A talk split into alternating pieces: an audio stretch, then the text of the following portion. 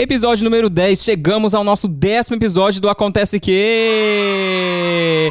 Sejam bem-vindos mais uma vez. Mais uma vez, muito obrigado por confiarem no meu conteúdo e voltarem para ouvir as besteiras que eu tenho para falar, né? Aliás, besteiras não, essa semana vai ter assunto sério. Segura aí as calças porque a gente vai conversar sobre muita coisa. Pesquisei muito, vai ter muita informação, então aguente os ouvidos aí.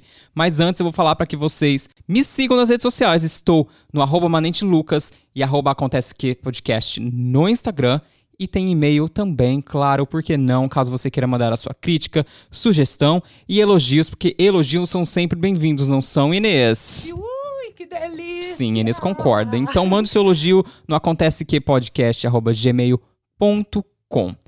E para terminar também, deixe a sua avaliação escrita. Caso você esteja ouvindo este podcast pela plataforma da Apple, ela te dá a opção de você mandar a sua avaliação escrevendo ali o seu sua resenha. Esse podcast é maravilhoso porque eu amo por causa disso, isso, isso, isso. Porque isso só ajuda a divulgar o podcast ainda mais e faz com que ele chegue no coração de outras pessoas também. Então eu te peço encarecidamente, como um favor e um retorno a este trabalho que eu faço e de pesquisa que eu tenho para trazer conteúdos para você, para que você faça isso. Não custa nada e a gente ama. Bom, vamos falar de assunto sério, então segura aí porque vai começar. A gente já pode começar dizendo que o que está acontecendo é algo sem precedentes no mercado da aviação desde o 11 de setembro. Podemos dizer que, a, que as empresas elas estão um pouco mais preparadas para passarem por isso do que elas estiveram na época, mas o problema é que, por se tratar de uma calamidade na área da saúde, está levando muito mais tempo do que qualquer previsão que os especialistas tinham levantado anteriormente. No início do mês de março, para vocês terem uma ideia, a IATA, que é a Associação Internacional do Transporte Aéreo, estimou que o setor da aviação perderia em torno de 113 bilhões de dólares.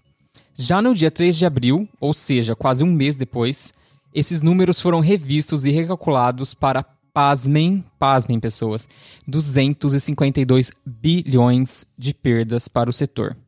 Ou seja, mais do que o dobro, né? Isso em apenas um mês.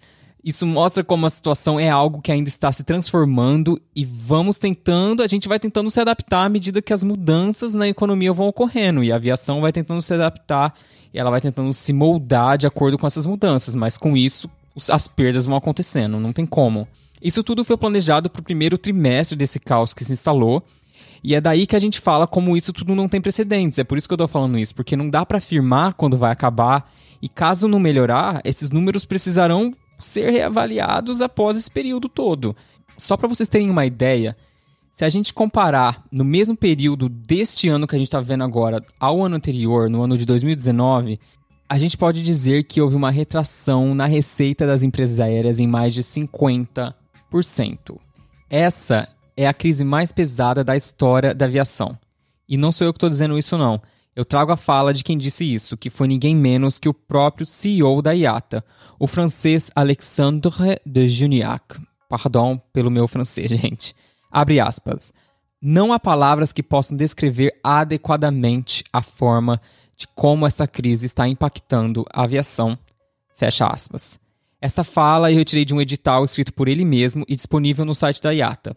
Tá em inglês, mas como eu disse anteriormente, eu vou deixar o link aqui para vocês para que vocês possam ter acesso. Vários assuntos importantes são, são retratados lá e por isso mesmo acho que vale muito a pena vocês darem uma conferida. A gente chegou em um estado onde as empresas aéreas dependem de subsídio do governo para sobreviverem. Não tem como elas sobreviverem sem esse auxílio. Vamos tentar imaginar o porquê aqui comigo, gente. Se o maior ativo de uma empresa aérea, ou seja, ativo é aquilo que traz renda para uma empresa, se o maior ativo dessas empresas são as aeronaves, com toda a frota parada, não tem como ela gerar renda e fluxo de caixa para que essa empresa se movimente financeiramente falando, correto? E é aí que entra essa necessária e vital ajuda do governo. Para que essas empresas se mantenham abertas e operando mesmo com seus ativos parados, o governo vai precisar isentar impostos e dar outros incentivos fiscais. Se não existir esse auxílio, gente, as empresas não vão resistir. Isso é um fato. Na Europa, por exemplo, já foi retirada uma exigência onde as empresas eram obrigadas a fazerem voos fantasmas. Ou seja, voos fantasmas são aqueles voos que, que a empresa é obrigada a voar com zero ou pouquíssimos passageiros só para manter um slot. Então, só para manter esse espaço, ela precisava fazer esses voos fantasmas em um determinado aeroporto. No Brasil, o governo, juntamente com a ANAC, já começou a tomar providências também. Eles vão manter uma malha emergencial, pediram para que as empresas mantenham uma malha emergencial somente para operarem em destinos necessários, ao invés de exigirem que elas ofereçam voos des desnecessariamente sem que haja demanda. Isso tudo, querendo ou não, já vai trazendo uma sobrevida para as empresas. Mas aí você vai me perguntar: mas, Lucas, mesmo as empresas grandes, tipo a American Airlines, a KLM, a Emirates, elas também estão correndo perigo? As empresas estão bem estruturadas? Gente, a resposta, sim, essas empresas sempre tiveram um certo apoio do governo desde então, porque querendo ou não, elas sempre foram essenciais para a economia do país. Então, essas empresas, de uma certa forma, elas estão menos uh, arriscadas a, a desaparecerem do mapa do mercado aéreo do que umas empresas, do que as empresas menores, por exemplo. Mas essas empresas menores, infelizmente, vão chegar à falência, e isso já está acontecendo, na verdade. Várias empresas na Europa, essas low cost, já desapareceram, já fecharam as portas. E empresas grandes também, por exemplo, a Alitalia, a empresa da Itália, a gente sabe como esse caos assolou a Itália de uma forma nunca antes vista. Ela vai voltar a ser estatizada e voltará à escala de 10 anos atrás. Outra pergunta que eu sei que muita gente vai fazer e que vai chegar para você esse questionamento. Mas, Lucas, esse não é o momento do governo focar em pessoas ao invés do setor aeronáutico? Gente, a aviação é um setor super importante para o desenvolvimento de um país. Imagina aqui comigo. Se houver um corte total da aviação, isso gera um efeito dominó e complica ainda mais a economia, porque a gente está se referindo a um setor de quase 2 milhões de profissionais envolvidos. Por isso, quando a gente fala em cortar a ajuda do governo e cortar a aviação, a gente está falando consequentemente de mais pessoas no desemprego e daí a gente cai naquele ciclo vicioso e naquele efeito dominó louco da vida. E também tem um outro lado da moeda. Quando tudo começar a voltar ao normal, as empresas elas vão precisar dessa mão de obra fácil ali para que tudo comece a voltar ao normal o mais rápido possível. E assim, por exemplo, se não houver mais profissionais, se as empresas fecharem a porta agora porque não houve esse auxílio do governo, esses profissionais não vão ter mais a licença para operarem.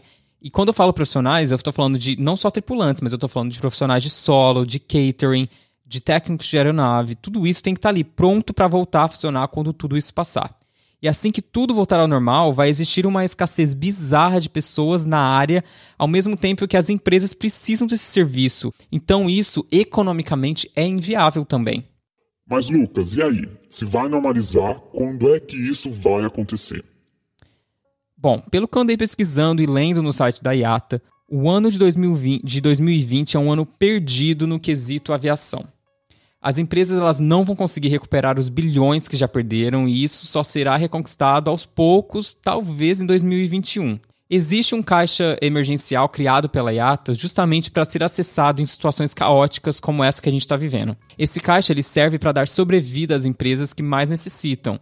Até o momento já foram utilizados quase 60 bilhões em forma de auxílio e isso vai acontecer pelo menos até junho. Entretanto, contudo, todavia, Segundo o CEO da IATA, aquele carinha ali que eu falei para vocês, o Alexandre de Juniac, esse valor está se esvaindo, está acabando em ritmo alarmante e novas medidas vão precisar ser tomadas para que a situação consiga dar um pick-up, dar uma melhorada. Segundo ele, novamente, vou citar ele aqui, gente, abre aspas, a indústria da aviação continua a perder valor numa velocidade alarmante. 61 bilhões dos nossos fundos de reserva podem se esvair já neste semestre. A demanda dos voos está em queda absoluta e pode piorar ainda mais. Fecha aspas. Bom, de qualquer forma, vocês vão perguntar novamente, gente. As empresas, elas estão tendo um custo menor, Lucas. Quer dizer, não está gastando com combustível, não está gastando com funcionários. Então quer dizer que, de certa forma, ela está tendo um custo menor, então quer dizer que dá para ela segurar o ritmo ali, não é? Bom, de certa forma, sim. Com a frota parada, as empresas elas conseguem reduzir até 70% em variáveis e até o valor do barril do petróleo diminuiu, e a tendência é que ele continue diminuindo justamente pela baixa demanda. É aquela história antiga da oferta e procura, né? Com poucas pessoas comprando, o preço cai mais ainda. E isso vai, é bom para as empresas, é bastante benéfico. Outra redução de gastos que vai dar um alívio financeiro, né, que a gente pode falar aqui, são as despesas semifixas que, que é despesa semi-fixa, gente? É aqui que eu me encaixo e provavelmente você também que está aí me ouvindo e que está interessado nesse podcast se encaixa também. As despesas semifixas somos nós, sim, os tripulantes, comissários, pilotos, copilotos e também o pessoal de terra, é, manutenção e etc. Essas são as despesas semifixas. Como que isso está acontecendo? Eu acho que assim, cada empresa ela tem agido de acordo com a lei do seu país, né? O que a lei permite, e também com o caixa e com a estrutura financeira que cada uma possui. Algumas já suspenderam contratos com os comissários e pilotos. Essas são aquelas menores que eu falei para vocês, que não vão conseguir se reerguer. Já estão fechando as portas, já estão cancelando o contrato com os seus tripulantes. Mas no geral, de uma forma geral, tá havendo muito acordo de licença não remunerada por parte dos tripulantes, inclusive. E isso é uma atitude muito nobre por parte da gente, da nossa classe, que está resolvendo abrir mão do nosso ganha-pão por pelo menos aí, sei lá, três meses para dar um fôlego para que as empresas consigam se reerguer e que no final de toda essa bagunça, todo esse caos, a gente consiga estar tá empregado. Outra estratégia que está sendo tomada pelas empresas é a flexibilização de remarcação das passagens que já haviam sido compradas anteriormente. Porque antes, assim, né? Vamos supor, se você comprou essa passagem antes, se não tivesse esse caos instalado, você compra a passagem, você tem que o quê? Pagar uma multa para remarcar ou para mudar de destino. Qualquer mudança após a compra da passagem sempre tem, tem algum tipo de, de retaliação financeira por parte da empresa. O que, que as empresas estão fazendo? Elas estão querendo manter os passageiros voando futuramente. Então, por isso, várias empresas já começaram a disponibilizar promoções para que o passageiro escolha remarcar para qualquer outro destino ou data sem taxas e até mesmo preços muito, muito baratos para viagens futuras. Então fica uma dica aí, ó. Você que sabe que quer ou precisa viajar no médio e longo prazo, estou falando médio a longo prazo, gente, porque por agora não dá para viajar mesmo, a gente sabe. Mas eu tô falando daquele curso no exterior, aquele programa de au pair, aquele aquela mochilão na Europa que você já sabe que vai fazer, que você já tá com o dinheirinho separado aí, que você juntou e sabe que isso não tem como escapar, que você vai fazer, não adianta. Esse é o momento de você comprar passagem, gente, porque o momento de comprar passagem barata é agora. O, o momento a curto prazo não é gastar, mas se essa viagem é uma viagem que já está planejada, compra agora que está muito mais barato. E além disso, você ainda vai estar ajudando o setor da aviação a se manter. E você que já comprou passagem, não cancele, remarque, porque isso também ajuda a dar uma sobrevida para a empresa. E quando a gente fala de aviação, a gente não fala só das empresas, dos aviões parados, dos tripulantes a gente fala de todo um mercado adjunto a ele. A gente está falando das empresas de, de, catering, que são aquelas empresas que abastecem comida nos aviões. A gente está falando dos serviços de raio-x nos aeroportos, de manutenção. Todos esses serviços estão sujeitos a pararem e muitos deles já demitiram vários funcionários porque eles dependem dos pagamentos das companhias aéreas. Então vira esse ciclo vicioso no qual a gente se depara por causa desse caos que se instalou no âmbito da saúde não tem como a gente também não falar dos aeroportos, né? Porque vários aeroportos já fecharam. Em Paris, por exemplo, o aeroporto doméstico deles fechou. No aeroporto de Guarulhos, o Terminal 1 está completamente fechado. No aeroporto Heathrow de Londres, que é um dos mais busy do mundo, um dos mais movimentados do mundo, só tem uma pista funcionando. E tudo isso é um ciclo que vai se formando, porque não, não funciona restaurante, não funciona check-in, não funciona nada, e várias pessoas vão ficando desempregadas e caem naquele assunto que eu tinha comentado com vocês de quando eu falei que é vital que o governo ajude, porque tem todo um mercado de emprego que engloba isso. E óbvio, também não dá pra gente terminar esse assunto sem falar dos fabricantes da aeronave. Primeiro, a gente já pode esquecer em crescimento de malha e, consequentemente, crescimento econômico das companhias aéreas. O que está acontecendo é que muitas companhias já estão cancelando os pedidos das aeronaves que tinham feito anteriormente porque realmente não faz sentido adquirir mais aviões, sendo que todo o resto da malha está parado ali no chão sem voar. As empresas menores que quebrarem, o que vai acontecer? Elas vão deixar os seus aviões parados e, com isso, numa possível retomada da economia, quando isso tudo passar, as empresas maiores vão suprir o mercado que essas empresas menores deixaram no vácuo e, consequentemente, vão absorver essas aeronaves para colocá-las no mercado. E com isso, as fabricantes das aeronaves, Boeing, Airbus, por exemplo, elas vão ficar sem receita, porque não tem espaço para avião novo no mercado. Porque as empresas tiveram que pegar, como eu disse, aqueles aviões menores ao invés de comprar aviões novos. Bom, tudo isso que eu falei aqui foi baseado em pesquisas, muita leitura na internet. Eu sei que tudo é muito alarmante, mas ainda assim vai ficar aquela pergunta: a aviação vai acabar? Existe uma solução para essa, essa situação? Claro que tudo isso que a gente falou aqui é sobre médio prazo. A longo prazo, a aviação ela tem um crescimento em vista. Mas as alterações elas vão precisar acontecer, não tem como, vai mudar. A começar pelo número de voos que vai demorar a voltar ao normal, porque por mais que agora, neste momento, digamos que o corona acabou, hoje acabou, foi oficializado, não tem mais. Não é assim, não se abre fronteiras e os destinos num piscar de olho. Existem burocracia, abordagens do ponto de vista de saúde, segurança, que cada país vai adotar. Então, por mais que as coisas voltem ao normal no quesito da saúde, ainda assim na aviação demora um tempo para que tudo é, no âmbito da burocracia dos países e fronteiras abrirem, isso vai demorar um tempo. Então, dificilmente tudo vai voltar ao normal de uma vez assim que passarmos pelo corona. Mas, por outro lado, para a gente trazer um pouco de otimismo, a gente pode pegar o 11 de setembro como exemplo, que foi um baque horrível para a aviação. Em menos de um ano, tudo tinha voltado ao normal. O que, na verdade, foi menos do que os especialistas tinham previsto na época. Que na época o que a previsão era de que voos voltar ao normal em pelo menos três anos. Em um ano, as coisas já tinham reto sido retomadas, o que na verdade é um. A gente pode utilizar como uma referência positiva e de esperança para que tudo isso acabe logo e tudo volte ao normal. Eu estava lendo a matéria de um especialista e ele disse que a tendência é que as empresas adotem aeronaves menores para operarem depois que essa crise passar. Vamos tomar como exemplo a Emirates, que, por exemplo, ela só opera wide-body aircrafts. Para quem não sabe, wide-body aircrafts são aquelas aeronaves grandes de dois corredores, que geralmente as outras empresas elas usam para ultra long range flights, que são aqueles voos longos. Mas a Emirates, ela opera só essas aeronaves mesmo para destinos curtos, como bate-voltas de 40 minutos, por exemplo. A tendência é que aviões como o 777, o A380 e até o 747 da Boeing, a tendência é que essas aeronaves percam cada vez mais espaço para que, que aviões menores operem com a mesma autonomia para destinos que essas aeronaves grandes operavam, como, por exemplo, parado aí o Boeing 737 MAX, que se encontra em solo, mas que poderia facilmente levar passageiros de ponto A a B com a mesma autonomia, mas com um gasto bem menor. Se a gente pensar em aviação hoje, a gente tem que pensar no longo prazo. A aviação mundial não vai quebrar, isso é um fato. Porque a aviação é essencial, não só para transportar pessoas, mas também para levar cargas, elementos, é, comida, medicamentos, tudo isso. Seria a mesma coisa que falar que vai parar uma hidrelétrica e cortar a energia da casa das pessoas. Não tem como isso acontecer. É um serviço essencial e que precisa existir. E para concluir, eu sei que você está se perguntando, e eu tenho recebido muitas perguntas de pessoas é, me questionando sobre se esse é o momento certo para entrar na aviação ou investir naquele curso de comissário, levando em conta todo esse caos que, né, que se instalou. Eu acho que existem dois cenários para esse questionamento. O primeiro são para as pessoas que já fizeram o curso, já têm a ANAC e estão em espera da oportunidade de participar de um processo seletivo de uma empresa aérea. O fato é que dificilmente as empresas vão cont contratem este ano devido a todo esse prejuízo acarretado e causado por tudo isso que eu expliquei aqui.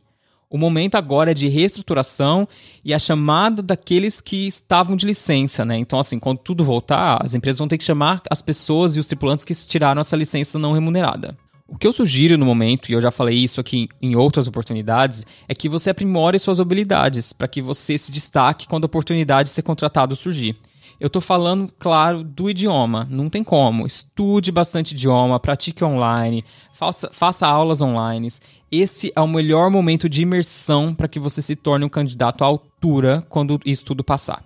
E para você também que quer aí tentar uma empresa, por exemplo, do Oriente Médio, eu tenho uma série de vídeos lá no meu canal do YouTube. Nessa série eu explico, eu dou dicas, eu falo tudo do processo seletivo e como você deve agir. Então, se você está aí na quarentena, não tem o que fazer, Vou deixar aqui no link na descrição do episódio essa série com dicas. O vídeo é em inglês, para você já também já praticar seu inglês e você pode praticar e ver como é um processo seletivo das empresas aéreas do Oriente Médio. Tá bom? Vou deixar aqui. Já um outro cenário se refere àquelas pessoas que ainda nem fizeram o um curso e querem tentar né, entrar nessa área. Quanto a essas pessoas, eu sugiro que comecem mesmo assim, mesmo nessa crise. Claro, quando tudo isso passar. Não estou falando agora, na época de quarentena. Estou falando quando os comércios reabrirem e tudo começar a funcionar no novamente. Façam um curso mesmo assim, por mais que o mercado da aviação ainda esteja desaquecido. Porque é um processo burocrático, é um processo que demora e, e leva um tempo. Então você vai ter que passar por isso independente de qualquer coisa. E o ideal é que você passe por toda essa burocracia agora, enquanto o mercado está parado, está desaquecido, porque você não tem nada a perder mesmo. E é um processo relativamente longo. Tem curso, que dura aí o que? Uns seis meses no mínimo, tem prova, tem sobrevivência na selva, tem estudar, estudar, estudar, estudar, estudar para quê? Para passar na ANAC. E só depois de tudo isso é que você vai, estar tá apto para entrar nas empresas aéreas. Então, assim, faça isso. Não fique pensando, ah, o mercado está desaquecido, então nem vou tentar, não vou gastar dinheiro com isso. Se esse é seu objetivo, esse é seu sonho, faça. Quando tudo isso passar e o mercado começar a aquecer novamente, você já vai estar pronto para entrar numa empresa aérea, numa seleção e não vai ter nada a perder, entendeu? Bom, é isso, gente. Eu espero que eu tenha ajudado de alguma forma com toda essa explicação e toda essa pesquisa que eu fiz. É, o momento agora é paciência, é saber que a aviação ela vai voltar, mas ela vai voltar com as mudanças necessárias, assim como diversos outros setores da sociedade vão mudar também. Não tem como a gente passar por esse momento histórico que a gente está vivendo e a gente passar por ele ileso e sem nenhuma mudança. E isso vai acontecer também com a aviação. Eu sei que é um processo é, doloroso para muita gente inclusive para mim. Eu estou parado, não estou voando, é, estou aqui na luta e na esperança para que tudo volte normal, mas é, eu queria trazer essa informação, porque eu acho que informação é o que falta. Existe muito, muito caos, muita desinformação na internet. E o que eu queria trazer aqui era, informação, era informação fidedigna e com qualidade. Então, vamos pro Se Vira nos 15, porque agora acabou o assunto sério. Eu quero trazer leveza para vocês.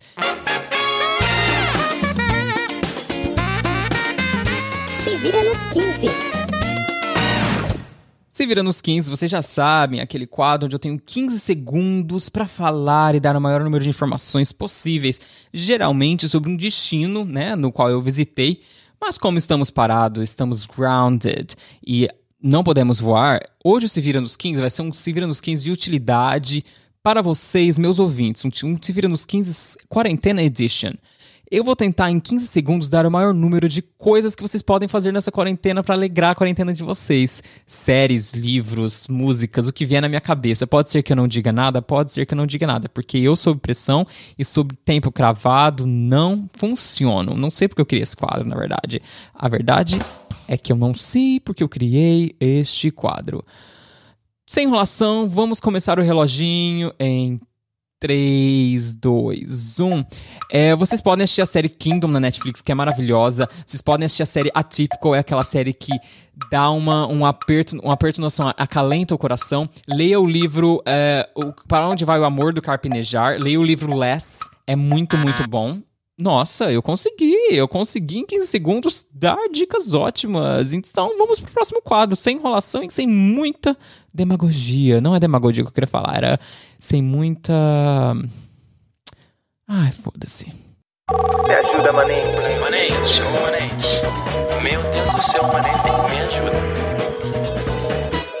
Me ajuda a te ajudar. Me ajuda a te ajudar, você já sabe, é aquela parte do programa onde eu ajudo vocês ajudo no drama, ajudo no, no que lá, no problema com o crush, com a mãe, com a família, enfim. Quer participar do Me Ajuda a Te Ajudar? Sem problema algum, vai entrar na filinha, porque eu tô amando as mensagens. Vocês estão mandando várias mensagens. Eu adoro quando eu vejo várias mensagens chegando, porque vocês querem participar do programa. Então, quer participar? Duas opções maravilhosas. A primeira opção é no Telegram, que é a opção mais viável que eu recomendaria. Baixa o Telegram aplicativo de mensagens no seu, tele, no seu telefoninho maravilhoso. E lá você vai procurar pelo nome do podcast. Acontece que vai aparecer minha fotinha lá maravilhosa. Você vai mandar um áudio de até dois minutos. Eu imploro até dois minutos, pelo amor de Deus. E aí você vai mandar o seu drama em áudio e contar tudo. Não, não precisa falar nome se não quiser, tá bom? Você pode se manter no anonimato sem problema algum. E a segunda opção é via DM no Instagram. Acontece que podcast. Via DM você pode mandar o seu áudio também no Instagram e contar o seu drama, o que está afligindo o seu coraçãozinho. Vamos lá. Oi, Lucas. Eu tô aqui com uma dúvida e eu já carrego ela há um bom tempo. Eu acho que você tá apto a respondê-la como você é um comissário de bordo, eu acho que você tem esse conhecimento. Então vamos lá. Em novembro do ano passado, eu estava voltando de uma viagem que eu fiz para o Líbano e eu e tinha escala em Casablanca, Marrocos. E durante o voo entre Casablanca e São Paulo, é, o voo estava bem turbulento.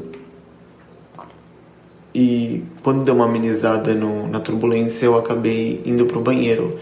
Enquanto eu estava no banheiro, voltou a turbulência. E assim, quando voltou a turbulência, uh, assim, foi bem rápido. Um, um comissário de bordo veio, bateu assim bem, bem rápido na porta umas três vezes e acabou abrindo ela. Ela estava trancada, né? E ele acabou abrindo totalmente enquanto eu estava lá dentro. Ele acabou não vendo nada, né? Mas eu, eu achei bem inconveniente. Eu não, fal... eu não disse nada para ele, mas eu fiquei sem reação, né?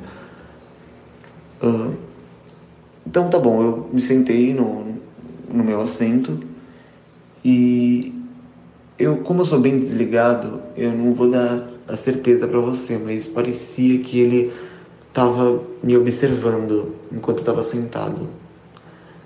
Eu quando eu ia realmente ver se ele estava me observando, parecia que ele desviava o olhar.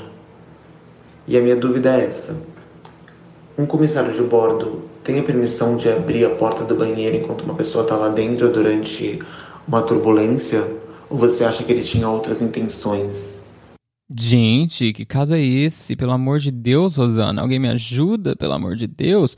Será?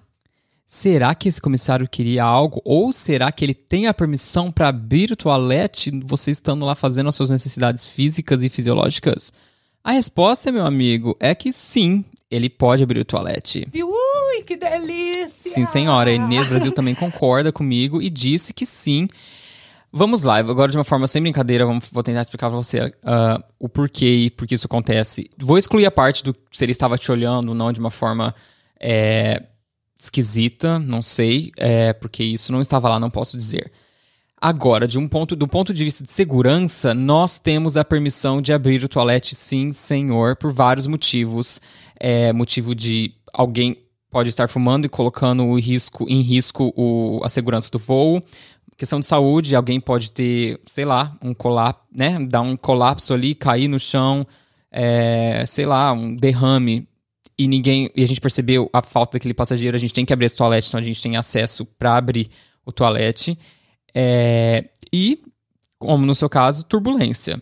A questão de turbulência é uma questão é um pouco subjetiva, ela muda muito de relação para empresa, de empresa para empresa. O que eu quero dizer com isso é, cada empresa ela vai adotar uma medida que ela ache necessária de acordo com os estudos que ela faz. O que eu quero dizer com isso é o seguinte: existem empresas que vão dar total permissão para que o comissário abra em qualquer tipo de turbulência. Ou seja, ligou o cinto, se o passageiro não sair, o, comissário ele tem permissão para abrir o toalete e pedir para que o passageiro volte ao seu assento. Existem empresas que são um pouco mais flexíveis em relação a isso.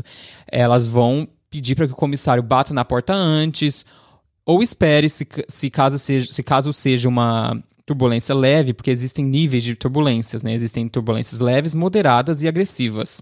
Então, dependendo da empresa, dependendo é, da turbulência, se for uma turbulência leve, a empresa vai dizer para que você não abra o toalete e deixe o, o, passageiro lá. Então, assim, é muito relativo, eu não sei que empresa era, não sei qual é a abordagem em relação à turbulência que ela, que ela adota, mas de uma forma muito geral, nós, comissários, temos a permissão, sim, de abrir o toalete e pedir para que você retorne ao assento sem problema algum.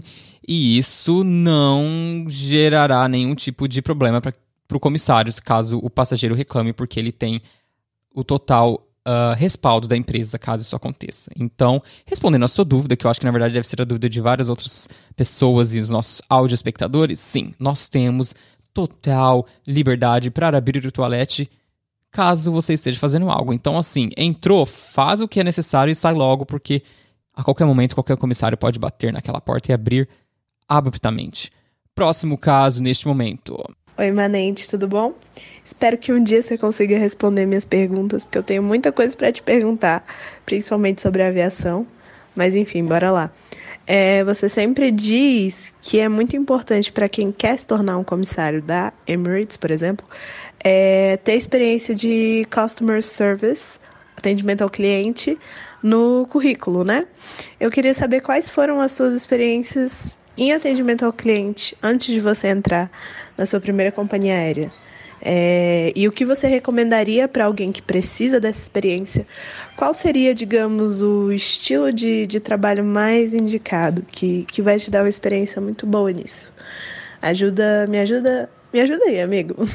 Ajuda, ajuda, me ajuda aí, me ajuda, senhora. Deixa eu ver o nome dessa. Ah, Marina, tudo bom, Marina? Um beijo para você. Vamos lá. é, é algo que eu bato muito é, no pé de vocês e que eu sempre tento enfatizar. Quando vocês me perguntam, Lucas, o que eu faço? Como eu faço para os meus currículos se sobressair dentre os demais, né? Customer Service, experiência em relação a atendimento ao cliente. Isso conta muito em qualquer currículo de comissário.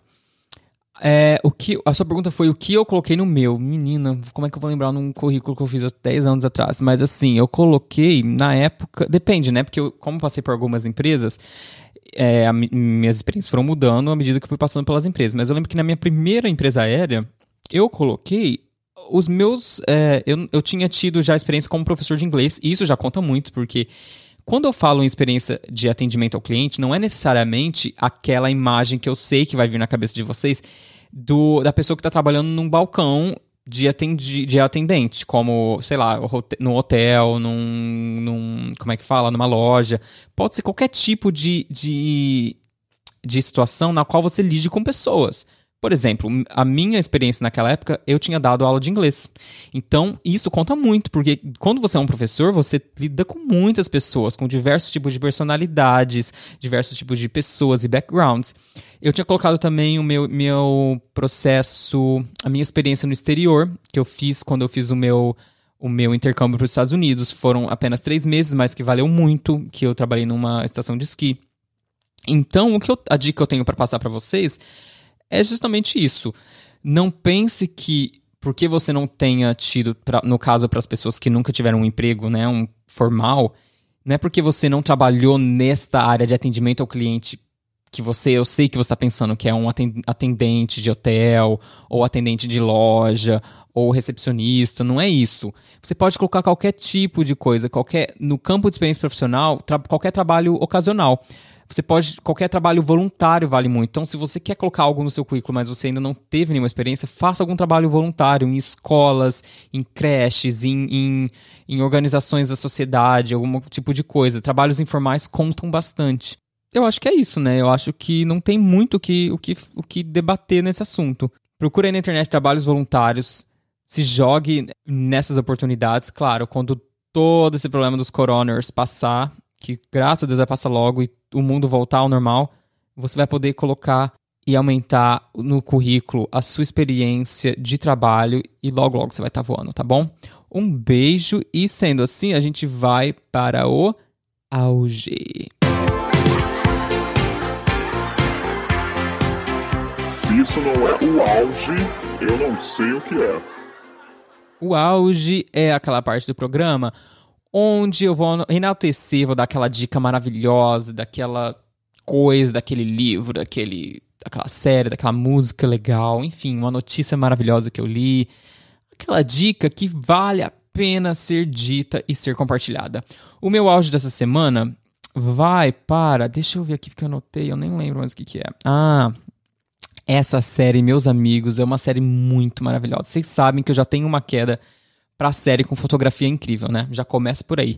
Se já tem uma fotografia boa, já, já ganha metade do meu coração. A outra metade vai depender do budget e do storyline também, mas essa série ganhou em tudo. É uma série sul-coreana, sim, senhores, uma série coreana na Netflix que se chama Kingdom. Estou deixando o link aqui na descrição, não se preocupem, não gritem de nervosismo neste momento, porque não vai acontecer. Essa série é uma série sobre zumbi. Eu sei que você vai falar, ah, Lucas, série sobre zumbi já, é, já tá batido, já tá saturado, não sei o quê. Calma. Quando o negócio é bem feito, até zumbi, o tema zumbi pode ser é, muito bem elaborado. Essa, essa relação do zumbi é apenas um detalhe da série, porque o que, o que mais me pega nessa série é a fotografia, que é realmente de tirar o fôlego. As cenas, elas geralmente se alternam entre si esse mood cinza dos mortos-vivos, dos zumbis, e o colorido do, dos palácios, dos, da, dos trajes da monarquia. Cara, é surreal, porque se passa na década de. do século XV, talvez. Eu quero arriscar, talvez eu esteja falando besteira, não sei. Mas é mais ou menos por isso aí. Mas a fotografia da série, aquele, é, da série, é aquele tipo de série que dá vontade de você parar e não piscar, porque você vai perder algum detalhe maravilhoso. E não obstante, o mais maravilhoso dessa série também, além da fotografia, é que se você era um fã do Game of Thrones, daquela, daquelas intrigas políticas e de tomada de poder, etc., tem isso nessa série também. Você vai sentir uma vibe Game of Thrones real, oficial. Porque a trama do Kingdom ela tem um forte teor político, com conflitos entre soberanos e população em condição precária. Tudo isso sob a dinastia do, da, do poder do. Acho que a família, se não me engano, chama Joseon, uma coisa assim. E, claro, vai ter aqueles afetos marcados por alianças e tomada de poder. Tudo isso que? Alavancado pela história de zumbi. É uma série maravilhosa para se assistir. Foi uma grande surpresa, porque geralmente a gente já torce o nariz se não for em inglês, né? Ah, não é inglês, não sei o que, mas vale muito, muito a pena. Então fica a minha dica aqui no, no auge dessa semana, a série Kingdom na Netflix. Vamos para o Ignorância.